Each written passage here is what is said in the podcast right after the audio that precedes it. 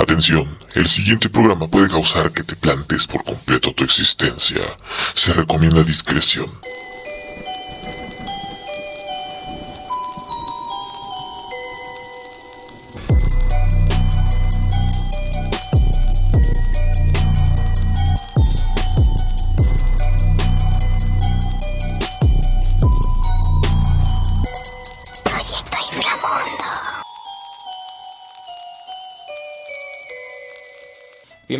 A otra edición más de Proyecto Inframundo, el podcast que hará cuestionarte tu existencia misma.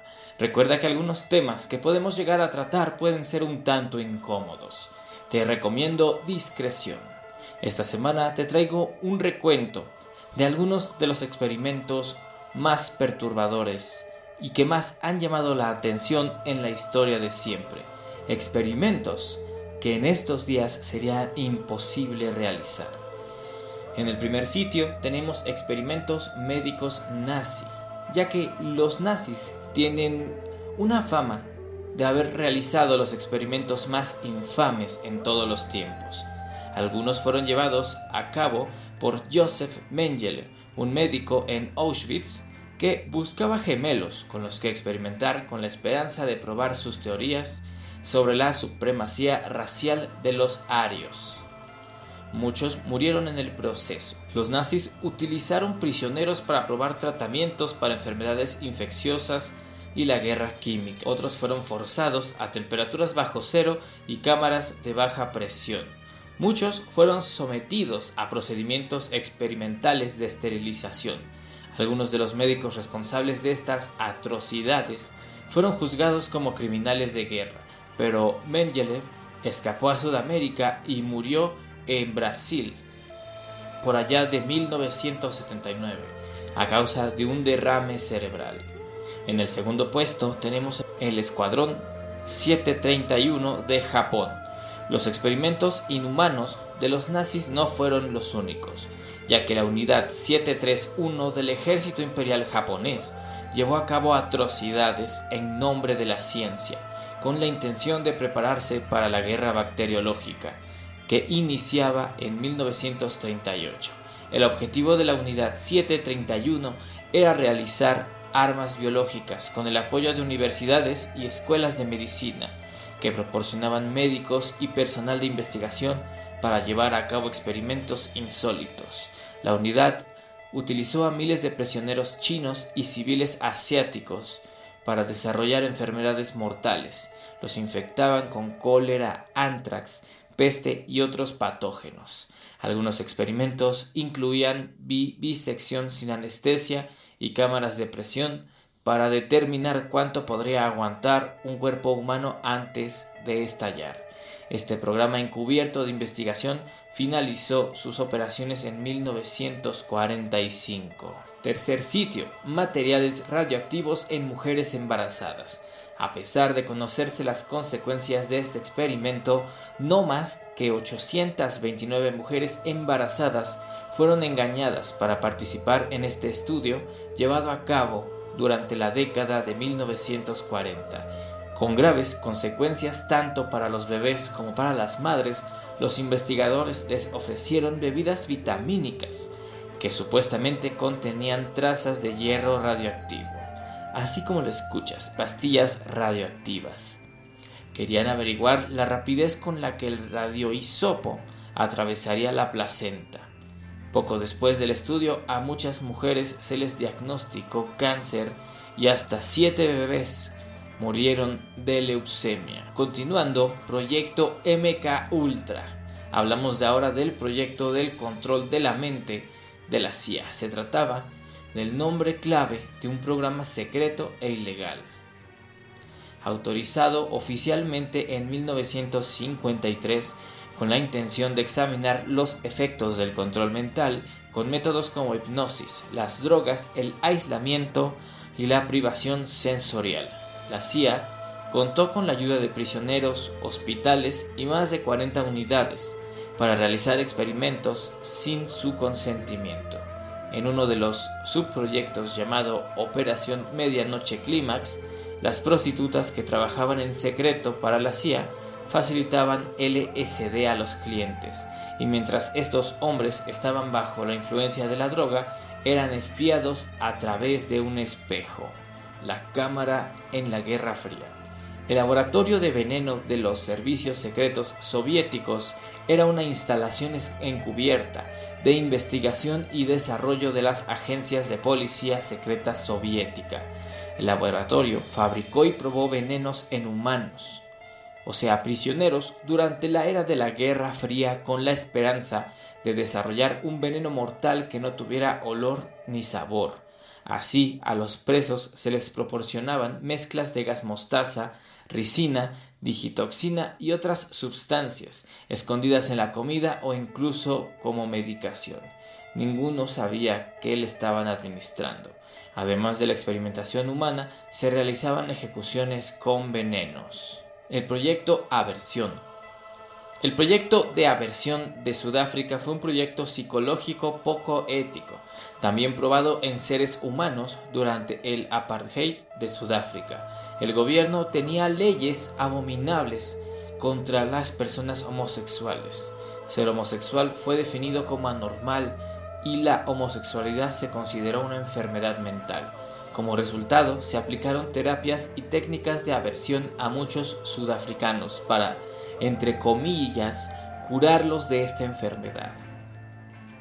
El experimento consistió principalmente en drogar a personas de la comunidad, ser sometidos a terapia conductual electroconvulsiva con la intención de curar, entre miles de comillas, su homosexualidad. Obviamente la técnica no funcionó y las víctimas fueron sometidas a terapia hormonal, que a veces incluía la castración química, todo sin su consentimiento.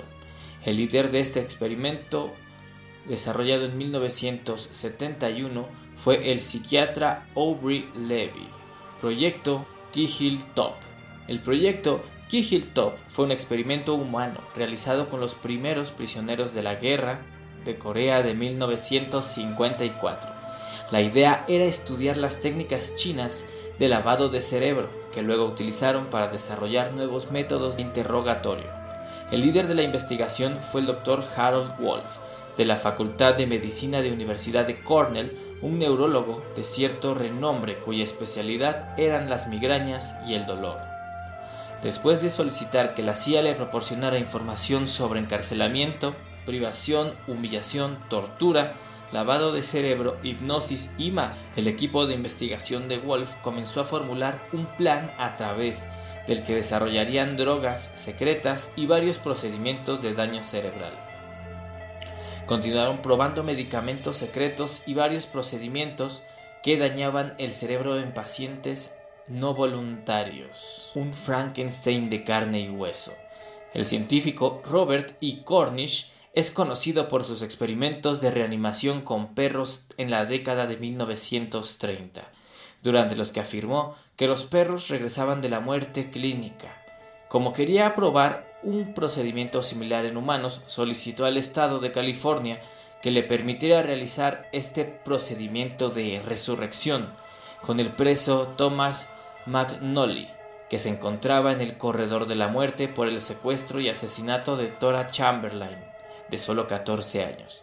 El experimento se basaba en mantener la circulación de sangre con una especie de balancín, inyectar una mezcla de solución salina, oxígeno, adrenalina, sangre, anticoagulantes y coagulantes e introducir oxígeno en la boca a través de un tubo de goma. La solicitud fue negada el 20 de febrero de 1948. El preso murió en la cámara de gas. Terror en los cielos. También en los 60, 10 soldados en un entrenamiento de vuelo fueron informados por el piloto de que el avión no funcionaba y tendrían que aterrizar en el océano. Luego se les acercó un formulario de seguro de vida antes del accidente para que el ejército no fuese responsable de las muertes o heridas. Pero el asunto es que en realidad era parte de un experimento. No pasaba nada con el avión, sino que un grupo de científicos querían saber si los soldados cometían más errores al llenar un formulario si su vida estaba en peligro. Caras pintadas y ratas descabezadas. En 1924, Courtney Landis, de la Universidad de Minnesota, quiso investigar las expresiones faciales de disgusto para poder exagerar las expresiones. Dibujó líneas en los rostros de los voluntarios con un corcho quemado, antes de pedirles que olieran amoníaco, que escucharan jazz, que mirasen fotografías o pusieran la mano en un balde lleno de sapos. Luego, le pedía al voluntario que decapitara a una rata blanca. A pesar de que todos dudaban y algunos maldecían o lloraban, la mayoría aceptaron hacerlo, mostrando lo fácil que mucha gente se inclina ante la autoridad. Las imágenes son muy extrañas. Boyce cuenta que parecen miembros de un culto preparándose para hacer un sacrificio a algún dios del experimento. Experimento Tuskegee. En 1932 se llevó a cabo un experimento en Tuskegee, Alabama, cuyo propósito era estudiar la progresión natural de la sífilis sin ayuda de un tratamiento. A lo largo de 40 años, 399 pacientes con sífilis, sabiendo que muchos eran de clase baja y con pocos recursos económicos, creían que se les estaba dando una asistencia médica gratuita, sin saber que no estaban recibiendo ningún tratamiento y que padecían esta terrible enfermedad. Al mismo tiempo, los médicos seguían controlando su estado de salud para ver si se daba algún caso de autocuración. Al final del estudio, tan solo 74 de los enfermos seguían con vida y 28 pacientes murieron directamente a causa de la sífilis. Desafortunadamente, se descubrió que 40 de las progenitoras de los enfermos fueron infectadas y que 19 niños nacieron con esta enfermedad. Inyecciones de agente naranja. Durante los años 1965 y 1966, el doctor Albert Klickman, el cual recibió financiaciones por parte de Dow Chemical, Johnson Johnson, llevó a cabo una investigación dermatológica con 75 presos voluntarios de una cárcel de Filadelfia, esto a cambio de dinero. A estos presos se les inyectaba la dioxina de una herbicida llamado agente naranja, en una cantidad de 468 veces la requerida originalmente por el estudio. El resultado que se produjo con este experimento es que los presos desarrollaron cloracné. Esto es acné severo combinado con espinillas y quistes en varias partes del cuerpo, cara, axilas o ingles, manifestándose estos efectos mucho después de que se terminara el experimento. Pero esta semana, siguiendo con esta sección, te tengo la historia de Dorotea Puente. Dorotea Puente. Dorotea Helen Gray Nació el 9 de enero de 1929 en Redlands, California, en una familia de recolectores de algodón. En 1937 su padre murió de tuberculosis y un año más tarde su madre moriría en un accidente de motocicleta. La enviaron entonces a un orfanato donde estuvo unos meses, hasta que unos parientes de Fresno la recogieron y la llevaron a vivir con ellos. En el año de 1945, ya con 16 años, se casó con un soldado llamado Fred McFall, quien la dejó embarazada en tres ocasiones. La primera hija, nacida en 1946, fue enviada a vivir con unos parientes de Dorotea. La segunda, nacida en 1948, fue dada en adopción y el tercer embarazo finalizó con un aborto involuntario. Fred abandonó a Dorotea a finales de 1948, aunque ella mintió a sus parientes diciendo que su marido había muerto, incapaz de asumir el abandono. Al no tener trabajo, comenzó a falsificar cheques, pero fue sorprendida y condenada a un año de cárcel, del cual cumplió seis meses antes de salir en libertad condicional. Poco a poco, después de ser liberada, quedó nuevamente embarazada, en esta ocasión de un hombre al que apenas si conocía. Al final de la gestación dio luz a una niña a la que dejó en un orfanato. En 1952 se casó con un hombre de origen sueco llamado Axel Johansson, con quien tendría una turbulenta relación de 14 años. En el año de 1960 fue arrestada, acusada de regentar un burdel y condenada a 90 días de prisión. Poco después de ser liberada fue detenida nuevamente, esta vez acusada de vagancia y condenada a otros 90 días de cárcel. En 1976 volvió a casarse, esta vez con un hombre alcohólico y violento llamado Pedro Montalvo, aunque solo estaría conviviendo con él unos meses antes de pedir el divorcio nuevamente.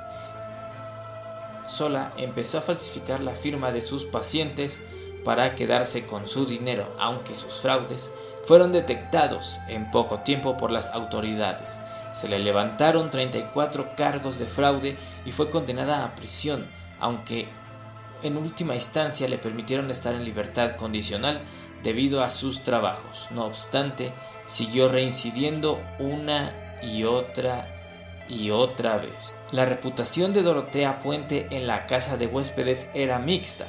Algunos inquilinos resentían su tacañería y se quejaron de que ella se negaba a darles su correo o su dinero. Otros la elogiaban por pequeños actos de bondad o por sus generosas comidas caseras.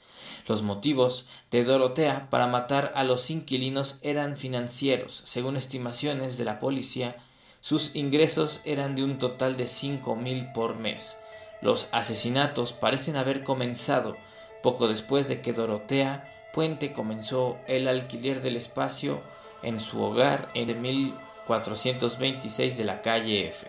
En abril de 1982, una señora de 61 años de edad, amiga y socia de negocios de nombre Ruth Monroe, comenzó a vivir con Dorotea en su apartamento de arriba, pero pronto moriría de una sobredosis de codeína y Tylenol.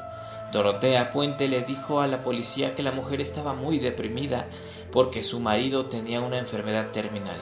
Ellos le creyeron y concluyeron en que el incidente fue un suicidio. Semanas más tarde la policía estaba de vuelta después de que un jubilado de 74 años de edad de nombre Malcolm Mackenzie acusara a Dorotea de drogarlo y robarle.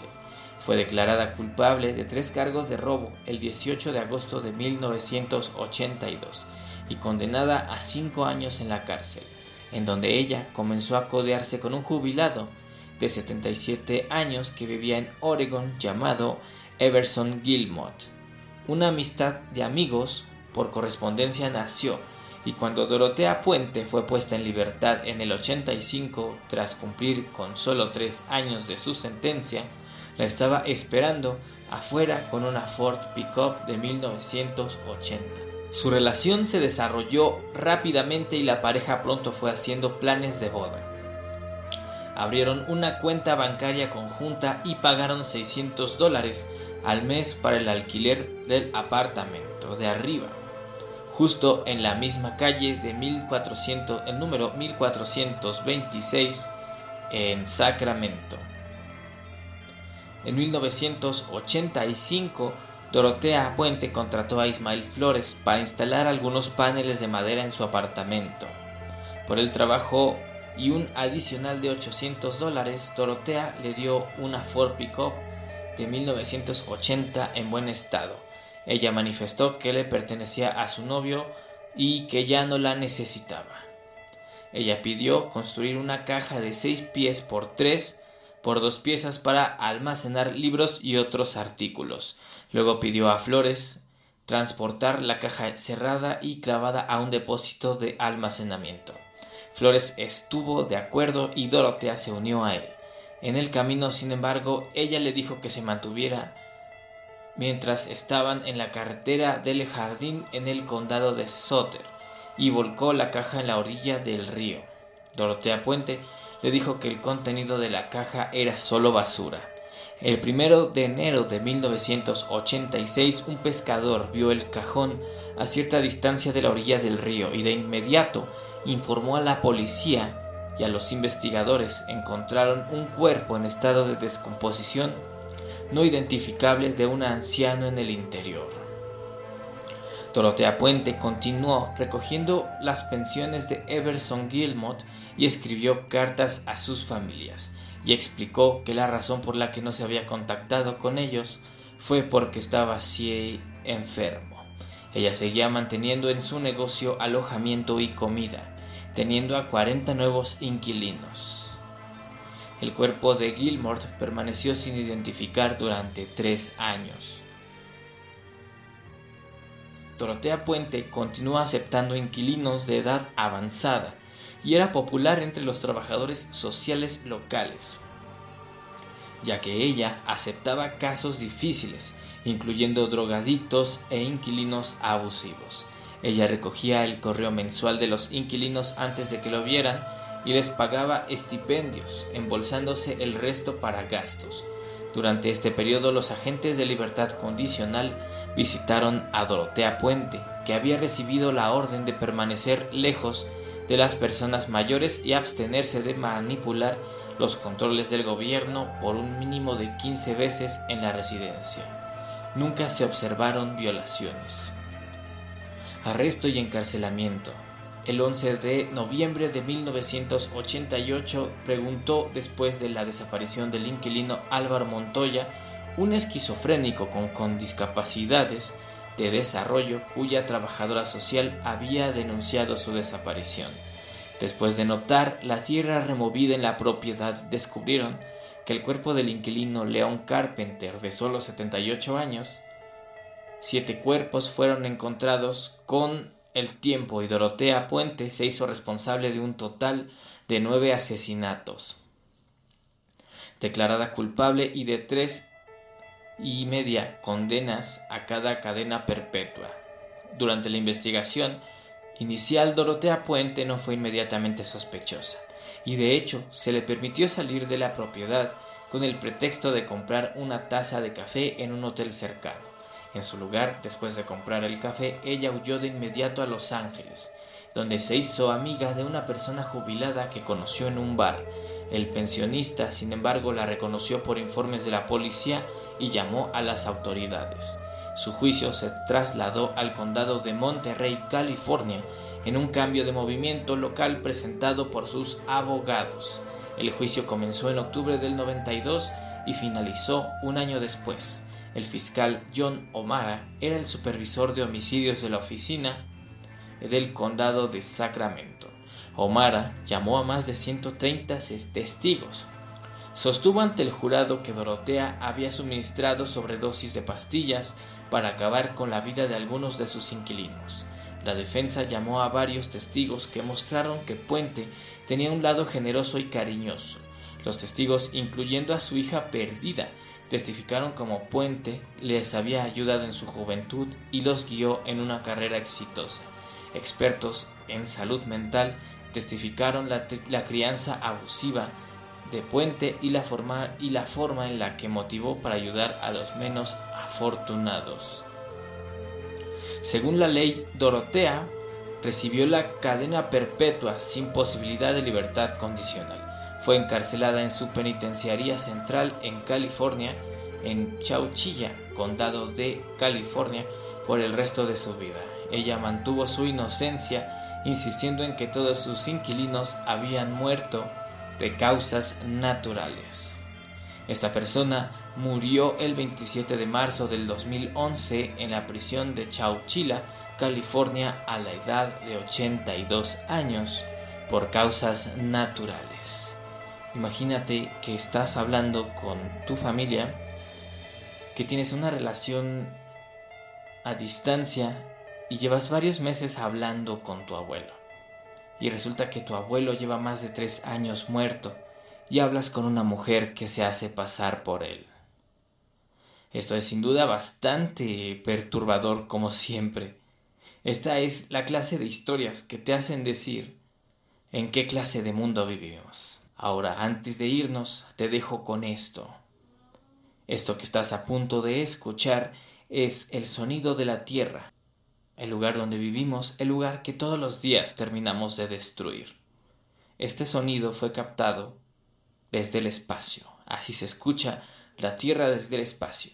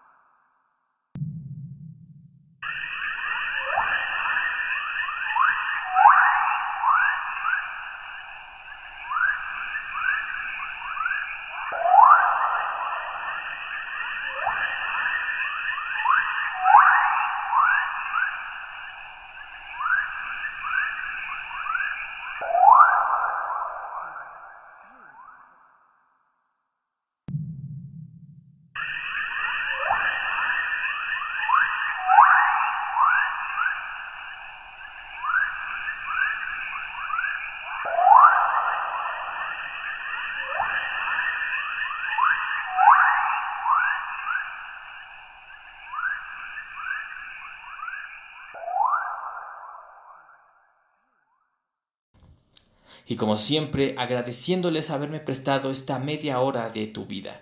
Te agradezco la preferencia y muchísimas gracias. Recuerda que aquí tenemos una cita dentro de ocho días, todos los jueves. En punto de las nueve se renueva este podcast llamado Proyecto Inframundo. No te pierdas los cuentos de Fab, no te pierdas los podcasts de Fab que están terminando su primera temporada, pero no te preocupes, van a regresar durante la primera o segunda semana de enero de este 2022. Los cuentos de Fab es un canal en YouTube, el cual puedes encontrar sin problema alguno. Son temas normales, sin nada de qué preocuparte.